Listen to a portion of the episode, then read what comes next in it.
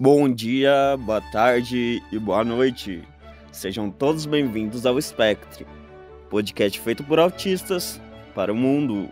Meu nome é Rafael Felipe Zenoff, eu sou host e editor do podcast, e no nosso sexto episódio nós continuaremos falando sobre nossos hiperfocos. No episódio de hoje, especialmente o Gustavo e o Fábio detalharão um pouco sobre a história deles em relação aos respectivos hiperfocos. Sigam nossas redes sociais, que estarão elencadas na descrição. Compartilhem se possível, se inscrevam no nosso canal, ativem as notificações e esperamos, sinceramente, que vocês gostem.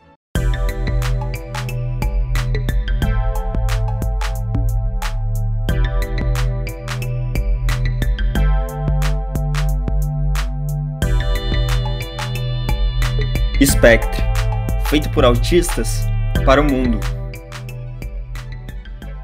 Eu queria fazer uma pergunta para todos. É, assim, vocês notam que em algum momento é, esse interesse pelo hiperfoco atrapalha o, o dia a dia de vocês, assim, de fazer às vezes até tarefas essenciais vocês às vezes sentem que vocês são é como se fossem assim sugados assim pelo interesse de hiperfoco assim vocês até esquecem de comer estão com fome mas de alguma forma vocês ignoram assim essas necessidades assim essenciais porque vocês estão muito hiperfocados ali em estar tá lendo alguma coisa do interesse de vocês ou, ou pensando naquilo. Isso acontece muito comigo. Às vezes eu, eu paro assim eu tô eu não sei nem quanto tempo que eu tô sentado pensando numa coisa, porque aquilo tá me estimulando tanto que eu simplesmente não consigo fazer outra coisa. É como se fosse mais forte do que eu, assim. Eu queria saber se, se isso acontece com vocês ou vocês conseguem é, desligar mais facilmente.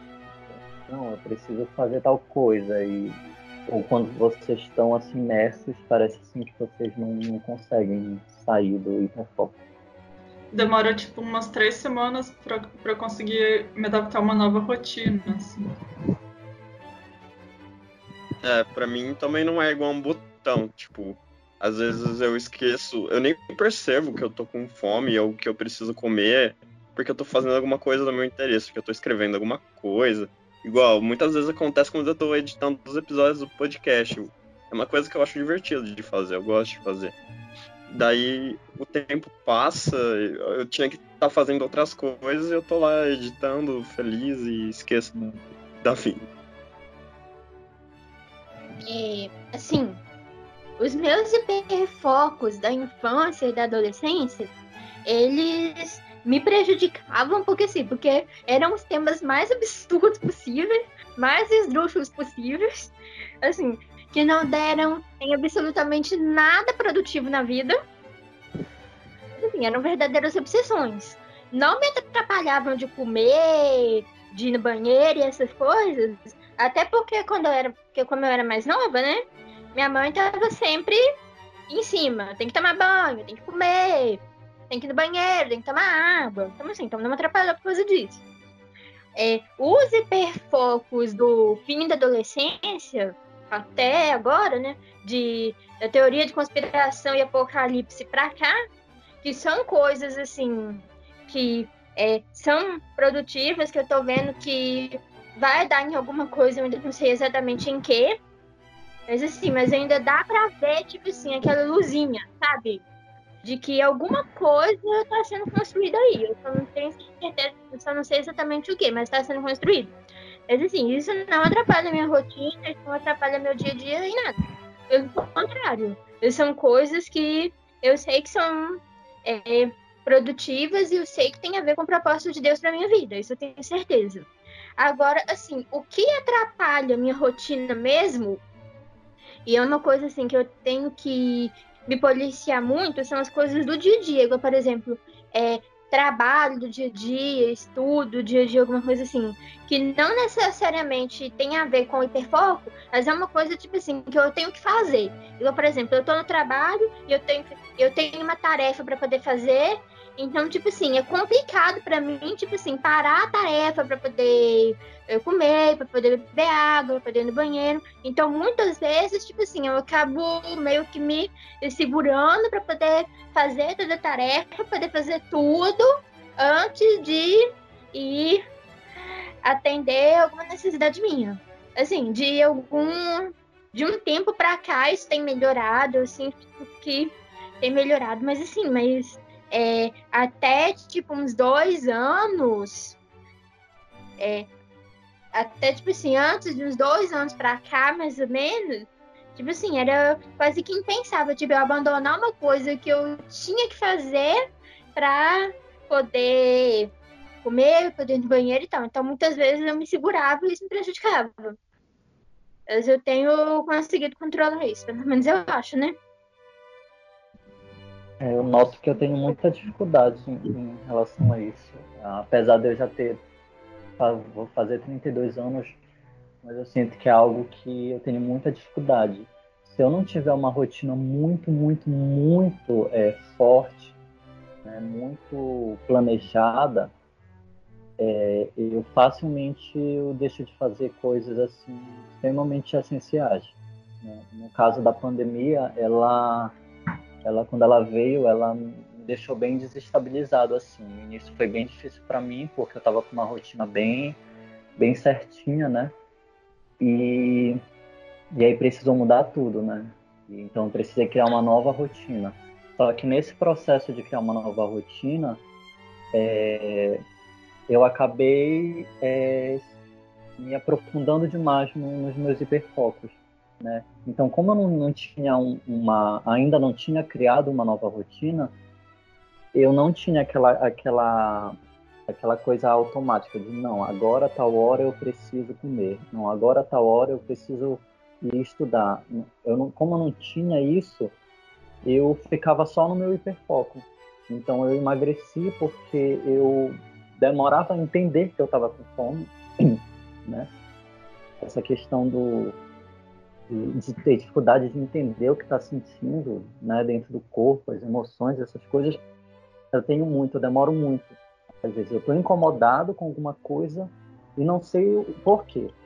E aí depois assim de muito tempo eu entendo que eu estou incomodado porque eu estou querendo ir ao banheiro, né, urinar há muito tempo e não é como se meu corpo falasse, mas eu não estivesse entendendo exatamente. É meio estranho. Então, é, eu tenho muita dificuldade. Se eu entro no hiperfoco, eu preciso ter muito autocontrole, né, para para eu fazer as coisas, porque senão eu deixo de comer, eu deixo de fazer tudo. Eu fico realmente imerso assim no, no meu interesse. É, acontece isso mesmo. Às vezes, assim, a gente sente algum incômodo, e, mas não sabe por quê. Eu demorei também a aprender o que, era necessidade no banheiro, o que, que era fome. Aquele ditado que fala assim, não sabe nem a hora que tá com fome se aplica completamente a mim. Porque tinha época que eu também não sabia. Gustavo? Sua vez. Opa. Bom, o meu hiperfoco é um hiperfoco que mês passado o Fábio percebeu. Fábio até percebeu que é em eletricidade. Chega a ser até estranho, porque não é comum você ver uma criança ter hiperfoco numa, em eletricidade. Se vocês forem conversar com uma pessoa que hoje é eletricista, é, uma coisa que elas vão falar para vocês é que ela que é uma profissão que nunca foi sonhada. Ninguém quer ser um eletricista porque eletricidade é uma área que é, se não for a mais arriscada possível, né? É uma área muito arriscada, é uma área muito perigosa, não pode ter erros. É, um erro é fatal, digamos assim. E eu, quando eu era criança, eu me lembro de eu, por exemplo, gostar de ficar brincando com eletrodomésticos que não funcionavam mais. E eu me lembro que meus pais eles me levaram para o psicólogo justamente por causa disso. Né? Porque toda criança ela gosta de brincar de carrinho, de boneco, e eu só queria brincar com eletrodomésticos que não funcionavam mais. Para vocês terem uma ideia, até ano passado eu tinha aqui na minha casa 75 ventiladores, que eu adorava colecionar ventiladores, eu não sei porquê. E no começo do ano eu resolvi me desfazer deles. Né? A maioria eu vendi, outros outros não prestavam realmente para nada, né, por serem bem antigos, da minha época de infância mesmo. Eu tive que jogar no lixo. Hoje eu tenho um em, ca em cada cômodo, né? Mas por necessidade mesmo, né? Mas só que assim, hoje eu não me foco muito em eletrodomésticos. E outra lembrança que eu tenho quando eu era criança também, por ter esse hiperfoco, era quando eu chegava na casa dos na casa de outras pessoas. Aí eu não podia ver um ventilador que eu já ia lá mexer. Minha mãe ficava morta de vergonha. Não é? Eu já descobria logo como, como, como ligava Aí eu já começava a mexer. E assim, eu quando eu era criança, eu de tanto mexer nesses aparelhos que não funcionavam mais, hoje eu acabei transformando isso numa profissão. Eu não trabalho exatamente com eletroeletrônica, né? mas geralmente família, amigos e vizinhos, quando eles têm algum aparelho assim para um defeito, eles trazem logo para mim, porque eles sabem que, que eu vou consertar. Daí eu conserto e fica todo mundo feliz para sempre. Assim que é. Eu meio que transformei esse meu hiperfoco num dona. Juntei o útil ao agradável. É, hoje Hoje também foi meu hiperfoco, me ajudou a escolher a minha formação acadêmica hoje, né? Para quem não sabe, eu estou me formando em engenharia elétrica.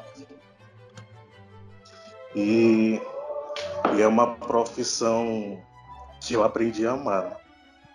É uma profissão que eu desde criança sempre quis fazer mas por ser muito difícil, né, eu ficava assim meio atrás. Eu digo, será que eu faço? Será que eu não faço? E hoje eu estou me formando e eu não me arrependi de ter escolhido essa profissão. Para mim é a profissão mais linda do mundo. Olha, as pessoas conseguem compreender quando você fala sobre eletricidade, essas coisas? Ou não? Conseguem porque a eletricidade hoje ela acompanha a tecnologia, né? Hoje, se tu for parar para pensar, tudo, tudo funciona à base da eletricidade. Hoje em dia você não lava mais roupa na mão, né? Você já tem a máquina de lavar. Nem louça, se duvidar, você lava mais, né? Já tem a máquina de lavar louça. É, Hoje você usa um ar-condicionado. É, hoje todo mundo tem um computador em casa. Hoje todo mundo tem uma Smart TV, então fica fácil de puxar assunto com as pessoas. E geralmente as pessoas têm muita curiosidade sobre a eletricidade, porque tem, tem muitos mitos que são espalhados por aí mas que eu, como profissional da área, né, eu vou desmistificando tudo isso. Fica fácil falar sobre o assunto. Agora sim, sobre a questão, como você estava falando ainda agora, né? Se o hiperfoco atrapalha ou não atrapalha, já me atrapalhou bastante. Por exemplo, que eu me lembro que quando eu estava focado mesmo, vamos dizer, digamos, quando eu já estava naquela fase mesmo de ajeitar os aparelhos, aí se alguém me chamasse para ir fazer outra coisa, eu ficava muito irritado. Porque eu, meu foco estava ali, em fazer o meu serviço, e eu não queria que alguém ou alguma coisa tirasse minha atenção dali, sabe? Eu também já aconteceu de eu estar tá tão focado na, no meu hiperfoco, né? de eu esquecer de comer, ou então de eu urinar nas calças, por exemplo, né? Porque eu estava tão apertado para ir ao banheiro e eu simplesmente não ia. Mas hoje é tranquilo, hoje eu sei separar assim as coisas. Hoje eu consigo hoje eu consigo sair da minha rotina, assim, hoje eu não sou tão hoje eu não sou assim tão fissurado assim nesse hiperfoco em si. Eu demorei para perceber essa questão do de não perceber quando a pessoa está interessada no que a gente está falando, né? essa dificuldade da comunicação né? clássica do autista. Eu demorei muito, é, eu sempre fui tão concentrado no meu hiperfoco que em todas as minhas comunicações eu tentava puxar para o tema do meu hiperfoco. Eu fazia isso sem perceber, era uma coisa natural. Tipo, a, a pessoa tá falando comigo uma coisa assim aleatória do dia a dia dela. Ah, eu fui eu fui na feira, eu precisei comprar umas frutas e tal. E aí eu já ia é, absorvendo essa informação, já puxando para o meu hiperfoco. Então eu começava a conversar com a pessoa usando é, é, esse diálogo dela é, sobre a feira mas direcionava para o meu hiperfoco para começar a conversar sobre o meu hiperfoco. E eu demorei muito a perceber que eu fazia isso. Eu acho que foi, na verdade, quando eu comecei a entender o autismo que eu, eu fui perceber isso. Então, é, comigo, às vezes, é, é assim, é, é, é uma situação de, de amor e ódio, né? Porque eu sinto que o, o hiperfoco é o que me traz mais prazer na vida. Então, é, quando eu me sinto assim meio triste ou um pouco assim desanimado, é ele que me, me levanta sempre. É como se fosse uma motivação de vida, entendeu? É como se fosse, de certa forma, o meu objetivo de vida. Então, ele me traz muito prazer e muita satisfação. Mas é, eu sempre preciso estar muito atento em, em, equilibrar isso, porque ele pode trazer esse outro lado também, né? Que eu falei dessa dificuldade de, de, de fazer coisas essenciais, importantes, ou, ou, como tu falaste, ficavas irritado, eu fico irritado também. Às vezes aqui em casa eu tô assim sentado, eu acho que a minha mãe imagina que eu não tô fazendo nada, né? Que eu tô sentado ali sem fazer nada, mas eu tô pensando muito. E aí quando ela me corta, né, corta minha linha de raciocínio, eu fico muito irritado, aquilo me deixa muito incomodado mesmo. Então eu, eu preciso, assim, o tempo todo estar tá bastante consciente de quando eu tô. Eu, eu preciso perceber quando eu tô demais. Porque é muito fácil de eu, de eu ser puxado para o meu hiperfoco e, e, esquecer de outras coisas. Quando eu era criança, eu lembrei agora de um, de um outro hiperfoco que eu gosto muito, que é, é linguagem, né, é idiomas, é simbolismos eu gosto dessa comunicação. Quando era criança, o meu pai tinha, tinha uma empresa de vigilância e segurança. E eu queria aprender todos os códigos da, daqueles aparelhinhos que falam, né, naquelas viaturas. E depois eu comecei a, a ir para o código Morse, eu aprendi todo o código Morse quando era criança. Eu, eu, eu ensinei um colega de, de turma o código Morse, porque eu queria muito falar sobre, sobre código Morse. E, e aí depois eu comecei a me interessar por outras questões de idiomas, tudo mais. Eu fiz várias línguas, não terminei nenhuma, porque sempre eu me interessava por uma outra língua. A mais recente eu estudo mandarim. Eu venho tentando não, não, ter, não parar de estudar, porque sempre, sempre vem um outro interesse depois. Mas, mas é isso. Eu queria dizer que para mim o hiperfoco ele é um ele é uma paixão mesmo. É uma, eu acho que dizendo assim da minha experiência é a parte mais gostosa de, de ser autista para mim é o hiperfoco. É, é preciso muito controle para não deixar ele atrapalhar as questões do dia a dia. É, o hiperfoco, o hiperfoco, ele dependendo do, do tipo, né, ele pode servir até como terapia, né? Eu, pelo menos, quando. Completamente. Eu me lembro quando eu era criança ou adolescente que eu, por exemplo, eu estava triste ou magoado com alguma coisa, aí eu Aí eu ia lá, ajeitava meus aparelhos, ou então eu simplesmente tirava, né, para fazer limpeza e manutenção, e aquilo passava. Todo aquele estresse, toda aquela raiva, ou, ou, até mesmo se eu tivesse com uma dor de cabeça, né, passava. É um prazer. É um prazer assim que eu tinha ou tenho. Fábio? Sua vez. Ok, então, uh, vamos lá.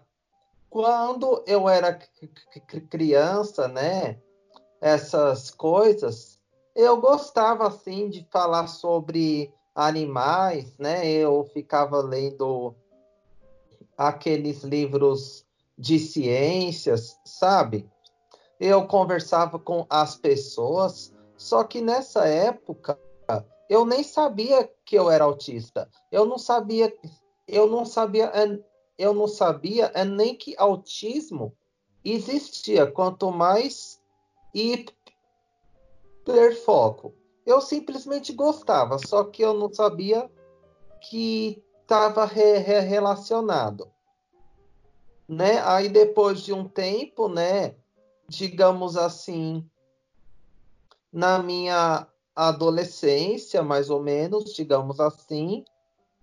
Quase na fase adulta, com, comecei a, a gostar de falar de política, eu conversava com as pessoas e tudo mais, né? Aí, aí depois de um tempo, comecei a, a criar um hiperfoco em Gramsci, em marxismo cultural, em gramscismo, sabe? Aí depois de um tempo eu comecei a ver que a política é um mundo de ilusão, né? Porque nada na política é permanente, tudo é temporário. Mudou as se se muda, os políticos muda tudo, então eu deixei assim de gostar de política, sabe? Hoje meu hiperfoco basicamente são esses que eu falei, em Gramsci, em marxismo cultural, em gramscismo. E eu posso dizer uma coisa com absoluta certeza. É um hiperfoco que, assim como o hiperfoco da Aleph, gera bastante assunto, né? Você pode escrever livro, você pode dar palestra. Basicamente é isso. Agora sim, o meu hiperfoco ele não, ele nunca me atrapalhou, né? Porque eu consigo interromper o que eu tô fazendo, sabe? Para para tomar banho, para jantar, né? Então, basicamente é isso. Aí comecei a participar de grupos falando sobre essas coisas, né? Conversar com as pessoas. Aí eu aí eu descobri que dá que a que dá para eu trabalhar o meu hiperfoco. E como que eu estou fazendo isso? Estou escrevendo um livro. Só não sei qual título que eu vou colocar. Tô, tô tendo aqui algumas ideias ainda. Aí vou publicar Legal. sem editora, né? Já sei o que eu preciso, né? Preciso de um preciso de um editor, de um revisor, um capista, um designer, sabe? Ó, quando vocês publicarem seus livros, a gente quer uma cópia, pelo menos. De graça. eu, go eu gosto. Eu, tenho, eu fiquei muito interessado no livro dos dois.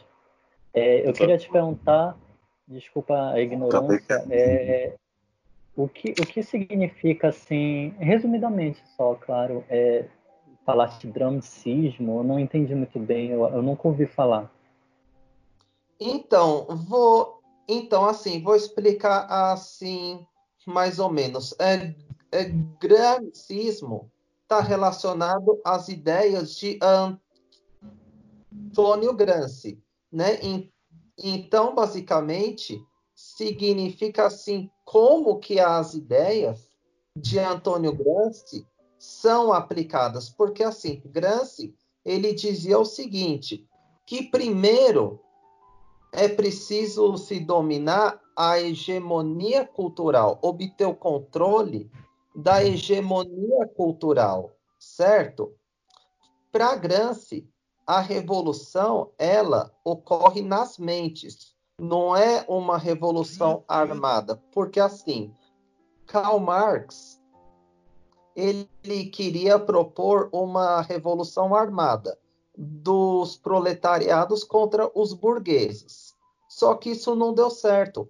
Aí Gramsci, juntamente com outro cara que eu não me recordo o nome agora, eles chegaram à conclusão que o que atrapalhou foi a cultura ocidental. Então, Gramsci ele ele começou a analisar e viu que esse foi o erro de Karl Marx. Então, quando ele foi preso em 1926, né, ele foi preso com a no qual quem prendeu ele disse a seguinte frase: Precisamos calar essa mente por 20 anos. Aí, em 1929, ele começou a escrever os Cadernos do Cárcere, né, no qual ele escreveu sobre filosofia, né, sobre teoria, sobre vários assuntos, né, e dando orientações de como realizar uma revolução no âmbito cultural. Certo? Então, então, assim, ele percebeu que a estratégia de Karl Marx estava errada, então ele orientava o seguinte: primeiro se toma a cultura por dentro. Tomando a cultura, se molda a sociedade, né, através do chamado senso comum. E uma vez com a sociedade moldada, aí se toma o Estado. Então, é de baixo para cima, certo? O senso comum, basicamente, ele está relacionado ao modo das pessoas pensarem, né? E tudo mais. Às vezes você vê alguém assim, às vezes a pessoa, muitas vezes, ela não compactua com aquela ideia. Então, é isso, né? O, aí, a superação do senso comum entra basicamente no seguinte: em modificar aquilo que está impregnado na sociedade. É algo bem lento, bem assim, de, demorado, sabe? Você vai modificando aquilo que está impregnado e a sociedade vai mudando sem notar. Né? Então, basicamente é isso. Muito obrigado pela explicação. E eu estou muito interessado no livro dos dois, de verdade. Eu quero muito ler mesmo. É, na verdade, o, esse negócio que eu falei do que foi por muito tempo meu ter foco, hoje já não é tanto porque eu mudei algumas coisas, de teoria da conspiração, nova ordem mundial, globalismo, também passa por esses temas, né? É. Aí, só para ter uma ideia aqui de como a coisa funciona, né?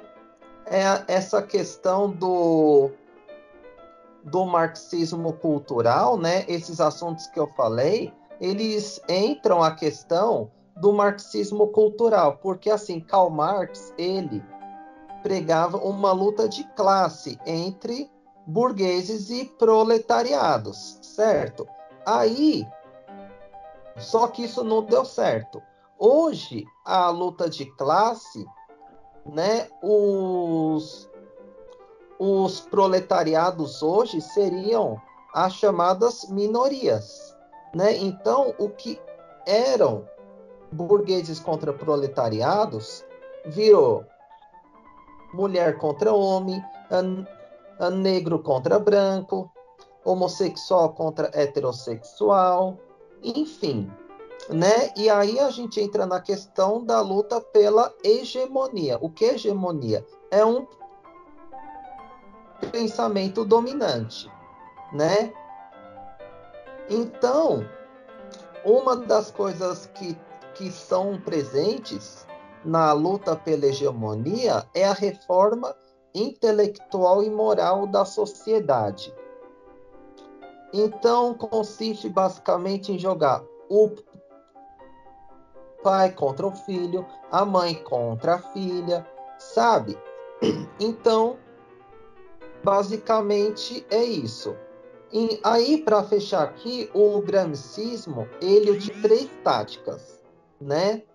O o deboche, né? Que tipo assim, você fala alguma coisa relacionada a isso, se não tiver se não tiver de acordo com a narrativa comunista, aí todo mundo começa a debochar, certo? As pessoas não analisam o que você está falando. Outra tática muito utilizada é, a, é o chamado círculo de cultura. É utilizado normalmente nas escolas e nas universidades, onde o professor forma uma roda e, come, e os alunos começam a conversar, trocar ideia, né? Enfim, geralmente as pessoas gostam, né? Porque ninguém estuda, né? Não precisa ficar copiando lição da lousa. E outra tática também que é muito utilizada no gramscismo, que a, outra tática que é muito dada além dessas duas, né, além do deboche e do círculo de cultura, é que eu não me lembro Exatamente, né? Mas está relacionada assim a, a manipulação, né? Porque é assim, o gramscismo, para o gramscismo, não existe verdade ou mentira, certo e errado. É de acordo assim o que favorece ou não. Se vocês chegaram até aqui, muito obrigado novamente. Esperamos que vocês tenham gostado.